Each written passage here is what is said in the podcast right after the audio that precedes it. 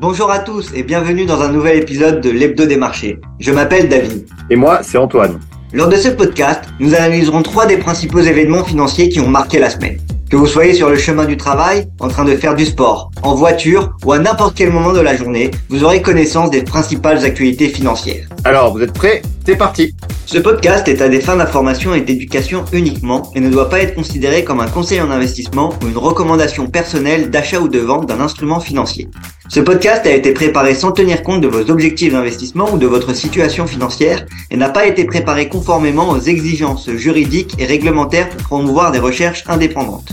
Enfin, nous vous rappelons aussi que les performances passées ne sont pas une indication des résultats futurs.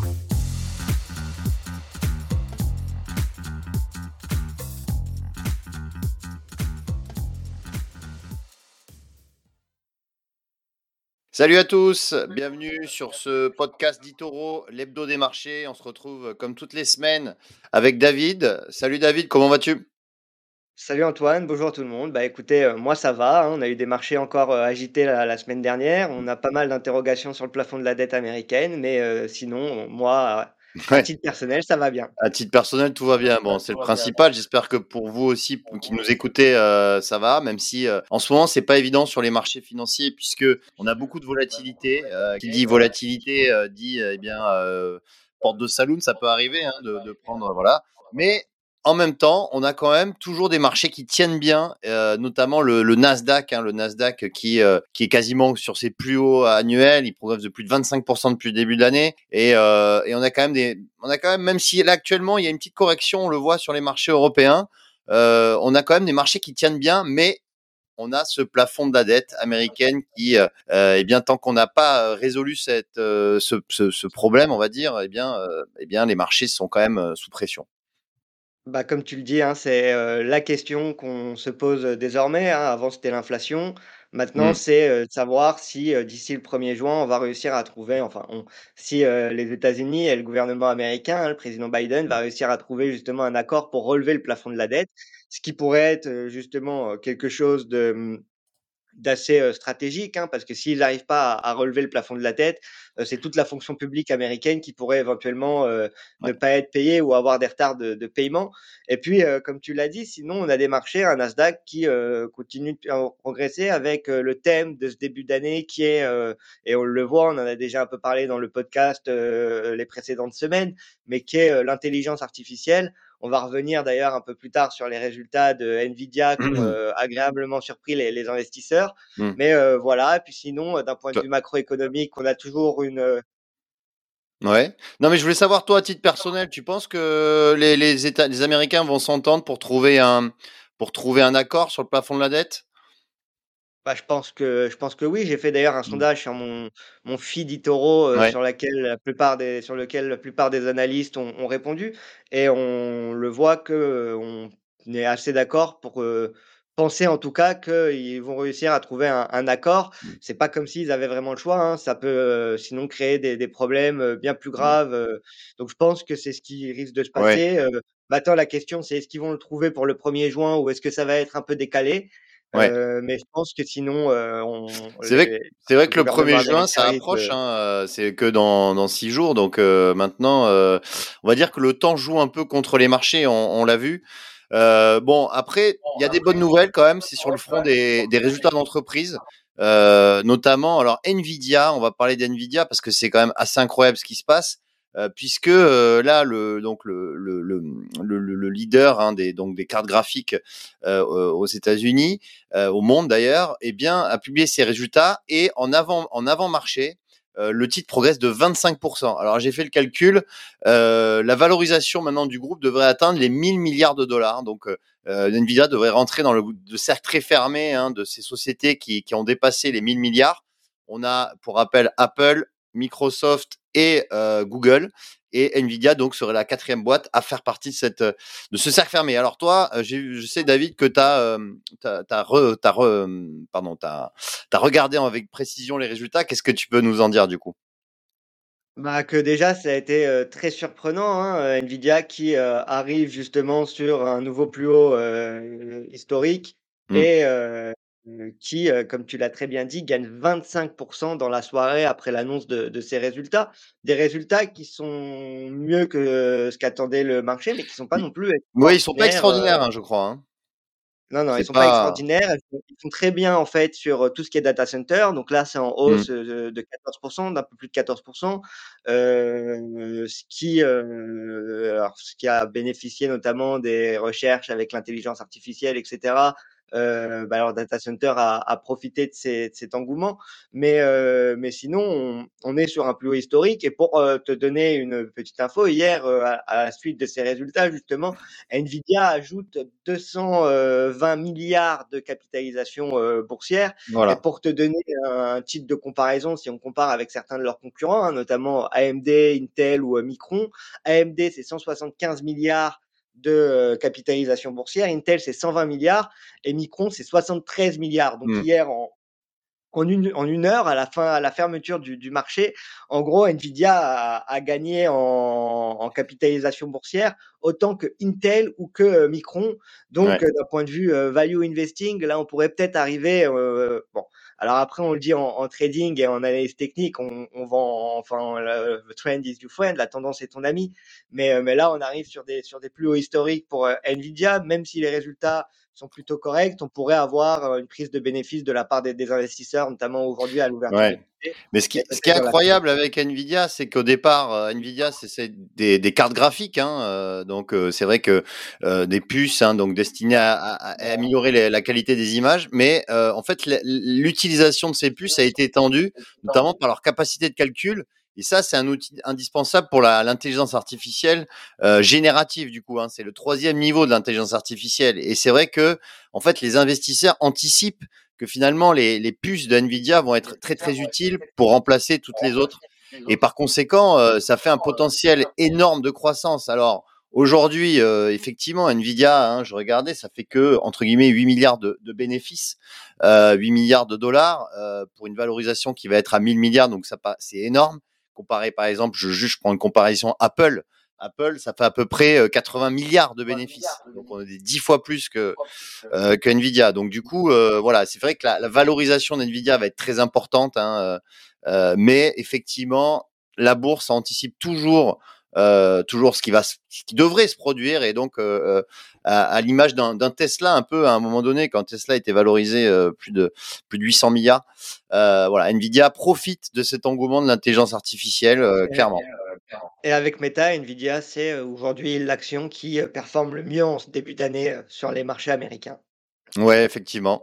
Alors il y a une nouvelle, il y a une autre action, pardon, qui, qui a retenu ton attention, qui a publié aussi, c'est Snowflake.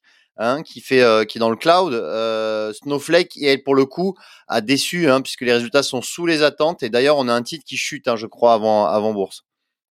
Alors, on a un titre qui, qui chute. Euh, alors, c'est pas les résultats qui sont sous les attentes, c'est les prévisions en fait qui ont été euh, décevantes pour Snowflake.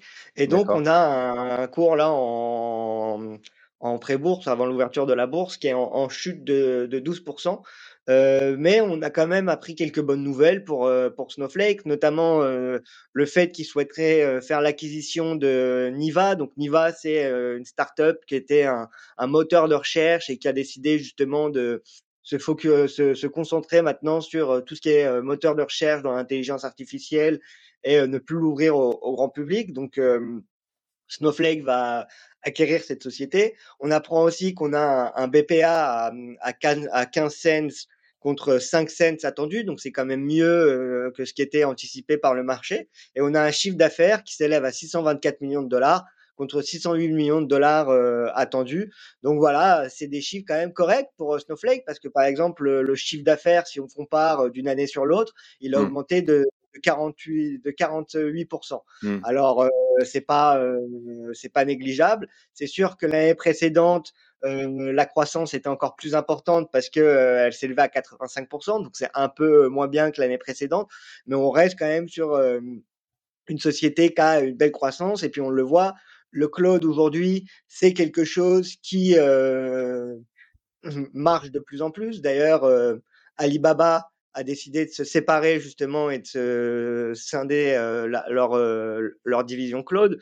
Donc c'est un secteur qui intéresse de plus en plus les, les investisseurs Et là, Snowflake, avec la, petite correction, éventuellement, on pourrait revenir sur des, sur des prix d'achat qui sont intéressants. Si on compare avec l'objectif des prix des, des analystes, on est, on est aujourd'hui en dessous de l'objectif des prix moyens parce qu'on a un objectif des prix moyens des analystes qui s'élève à 184,75 dollars et une estimation élevée à 215 dollars. Donc Snowflake, euh, on le disait en plus au, début, la tech a tendance à bien performer. On a bien corrigé en 2022. On arrive sur des niveaux qui sont plutôt relativement bas parce que, pour rappel, on avait euh, atteint un plus haut aux alentours des 300, euh, un peu plus de 390 dollars pour Snowflake. Donc, on a corrigé de plus de moitié. Et là, même si les, prévisions sont un peu décevantes, ça pourrait mmh. être un point d'entrée pour des personnes qui souhaiteraient avoir une exposition en cloud éventuellement assez intéressante. Donc Snowflake, euh, même si euh, les prévisions euh, sont moins bien qu'entendues, il faut toujours garder un œil, je pense, sur cette valeur. C'est une valeur qui pourrait justement surprendre d'ici les, prochains mois, les prochaines années.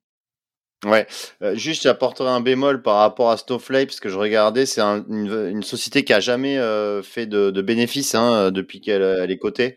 c'est vrai que les, pertes se, se, creusent. Alors ce qui est, ce qui est ce qui est comment dire assez contradictoire puisque les, le, le, comme tu disais le chiffre d'affaires explose hein, puisqu'il a il a attendu à, à x2 hein, en 2023 mais euh, effectivement les, les pertes euh, enfin les, les, pertes s'accumulent euh, d'année en année. Et on a c'est vrai qu'en 2023 on attend aussi une perte assez importante pour pour Snowflake. Donc du coup attention quand même parce que pour les investisseurs value c'est peut-être pas la meilleure action à avoir. Maintenant pour ceux qui s'intéressent à tout ce qui est growth et à tout ce qui est Mmh. Euh, valeur de, croissance, euh, je pense que ça pourrait être, euh, enfin, je pense que garder un œil sur cette valeur, c'est pas, oui. ça fait sens.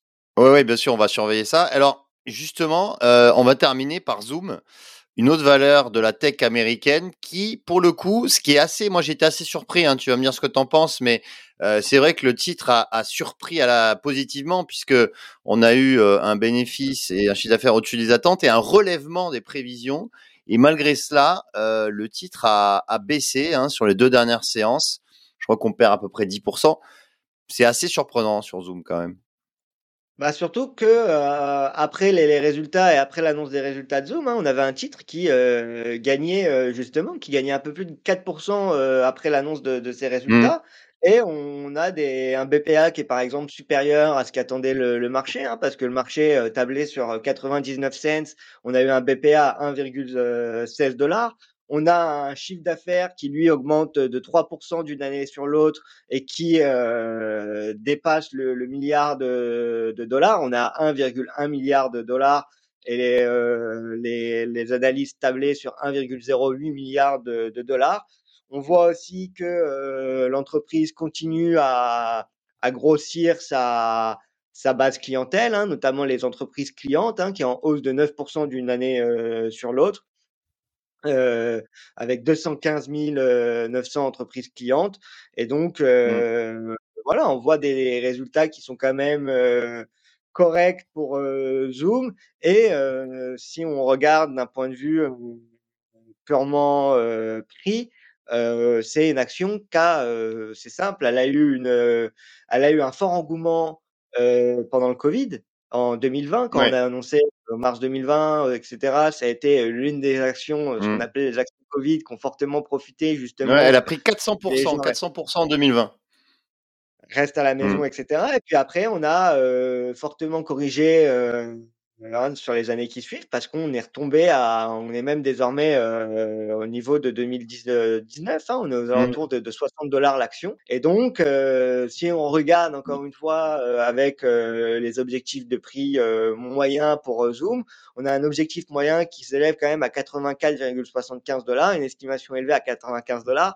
Donc on est bien loin de l'euphorie euh, d'il y, euh, y, a quelques années, mmh. mais euh, Zoom qui euh, pourrait justement euh, repartir. Et là, on arrive sur des niveaux de support euh, assez intéressants, je trouve, sur, sur l'action. Donc garder un œil aussi sur, sur Zoom et voir comment ça évolue d'ici les, les, prochains mois. moi, je pense que c'était une des valeurs justement qui pourrait qui pourrait repartir d'ici d'ici les, prochains mois, les prochaines années. Et là, je pense qu'on est arrivé à un niveau quand même assez bas sur, sur Zoom. Donc, euh, garder un œil mmh. dessus aussi, je pense que ça, ça peut valoir le coup.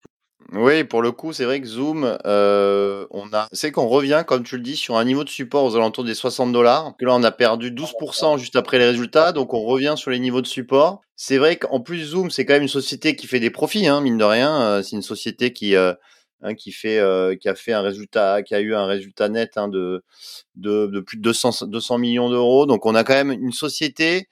Euh, pas comme la, les majorités des sociétés tech qui qui est en perte. C'est une société qui gagne de l'argent, mais effectivement, euh, il y a eu euh, peut-être des déceptions euh, dans les relèvements de, recommandations. Toujours est-il que Zoom, pour l'instant, c'est vrai que c'est un niveau qui peut être intéressant sur, la valeur. si, bien évidemment, on a toujours une hausse du Nasdaq, mais le Nasdaq, hein, qui, quand même, je le rappelle, prend 25% depuis le début de l'année, et Zoom baisse de 7% depuis le début de l'année. Donc, on a quand même une sous-performance du titre assez importante, donc ça peut être intéressant dans une perspective moyen-long terme, comme tu le disais, oui. Juste pour rappel, ce qu'on disait au début, quand même rester prudent en ce moment, hein, parce que euh, même si euh, on pense que euh, le gouvernement américain va trouver une solution pour justement le plafond de la dette et va l'augmenter, on n'est jamais à l'abri que les débats se prolongent, etc. Moi, je pense, d'un point de vue personnel, si on ne trouve pas un accord rapidement sur le plafond de la dette, mmh. ça risque d'entraîner une forte volatilité sur les marchés N'oubliez pas qu'aux États-Unis, euh, le système de retraite marche par capitalisation et non par répartition comme en France. Donc, euh, si euh, la fonction publique n'est plus payée, etc., ils vont récupérer de l'argent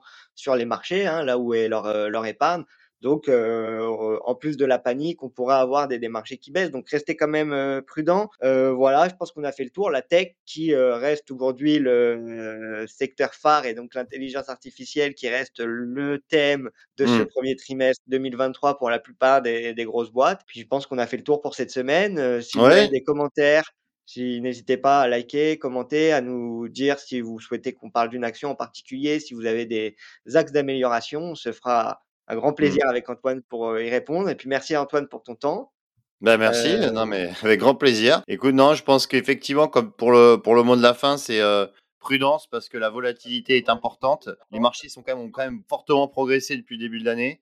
Donc il pourrait y avoir une correction, d'ailleurs une correction qui a commencé. Hein. là, par exemple, là je parle du marché français, mais on est passé de 7005 à 7200 points là en trois séances. Donc on a perdu 5% là assez rapidement. Mais donc voilà, attention quand même, le Nasdaq lui toujours au plus haut, toujours en, super forme, euh, mais euh, mais attention quand même. Et, euh, et on en parlera la semaine prochaine, donc dans ce dans ce podcast l'hebdo des marchés. Merci à tous et n'hésitez pas à nous dire en commentaire si vous voulez qu'on commente une action particulière ou si vous avez des, des remarques. Merci, au revoir. Salut.